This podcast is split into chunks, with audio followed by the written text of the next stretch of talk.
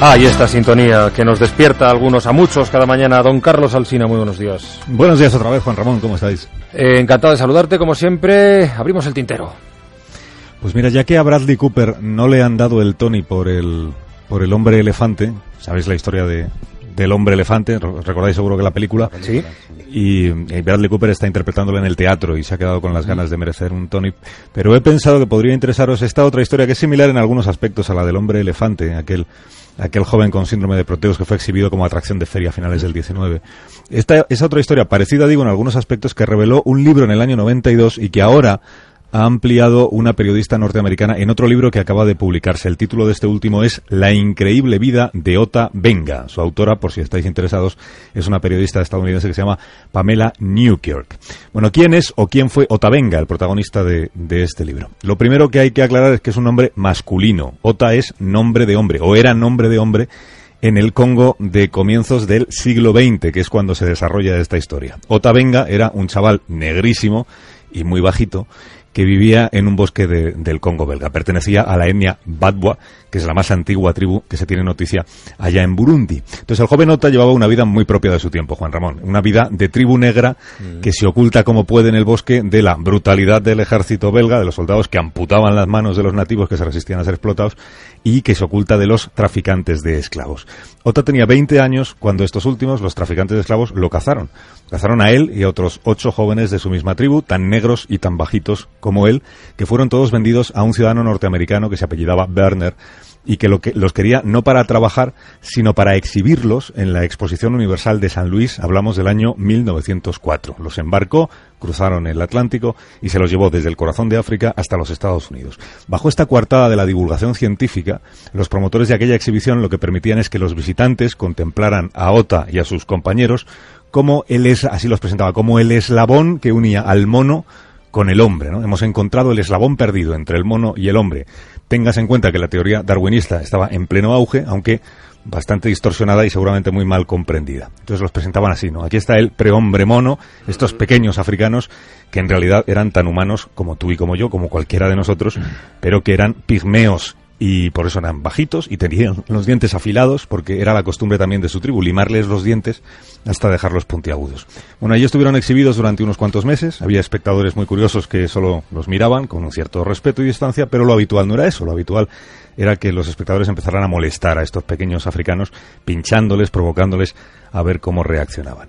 De los otros ocho, no se conoce la suerte que corrieron, pero de este, de Ota Benga, sí se conoce porque dos años después su propietario, el tal Werner, lo entregó como donación al zoológico del Bronx de Nueva York. Y fue noticia del New York Times, todavía se conserva esa página y esa edición, septiembre del año 1906, la noticia decía, un aborigen comparte jaula con los simios del Bronx. Y añadía la información que es un homínido, pero que está fuera de la escala humana, es decir, no debe ser contemplado como un hombre. La primera semana que estuvo en el zoológico, Ota Benga permaneció en silencio, Cuentan que pasaba largos ratos sentado, que se levantaba de vez en cuando a jugar con su arco o a saludar a un orangután que era su compañero de jaula, que a veces le permitían salir a dar un paseo, pero que con un vigilante armado a su lado, pero que cuando eso ocurría la multitud le, le seguía y acababan devolviéndolo a la jaula.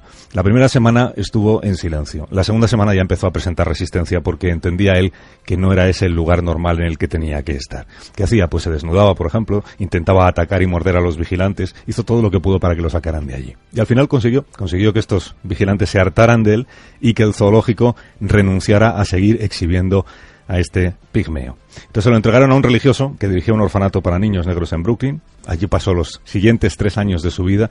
Aquella fue la primera vez que sintió que lo trataban como a una persona, como a un ser humano en aquel orfanato, y allí entendió el joven Nota Venga que nunca regresaría a su tierra natal, nunca volvería a ver África, nunca volvería a estar con su tribu. Él hizo lo que pudo por por aprender y por hacerse a las costumbres norteamericanas. Bueno, al final este reverendo le consiguió un empleo en una fábrica de tabaco en Virginia, le consiguió una casa en la que vivir como una persona bajo la tutela de una poeta que se llamaba Anna Spencer, le compraron ropa para vestir, le arreglaron los dientes más o menos poniéndoles eh, coronas para que no se viera que estaban tan afilados. Se hizo muy popular, cuentan, en la comunidad en la que residía, tenía muchos amigos, lo llamaban todos Bingo, era el apodo que le pusieron y todo indicaba que por fin había encontrado una cierta paz en su vida, incluso había encontrado una cierta felicidad.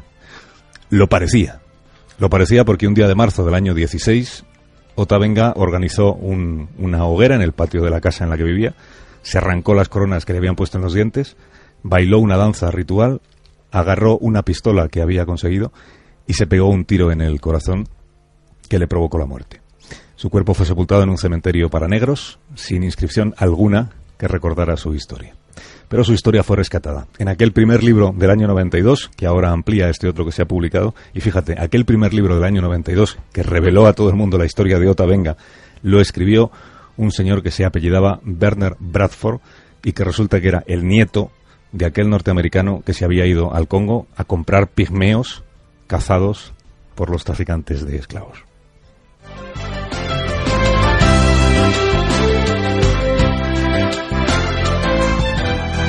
Carlos, hasta mañana a las 6 de la mañana, ¿no?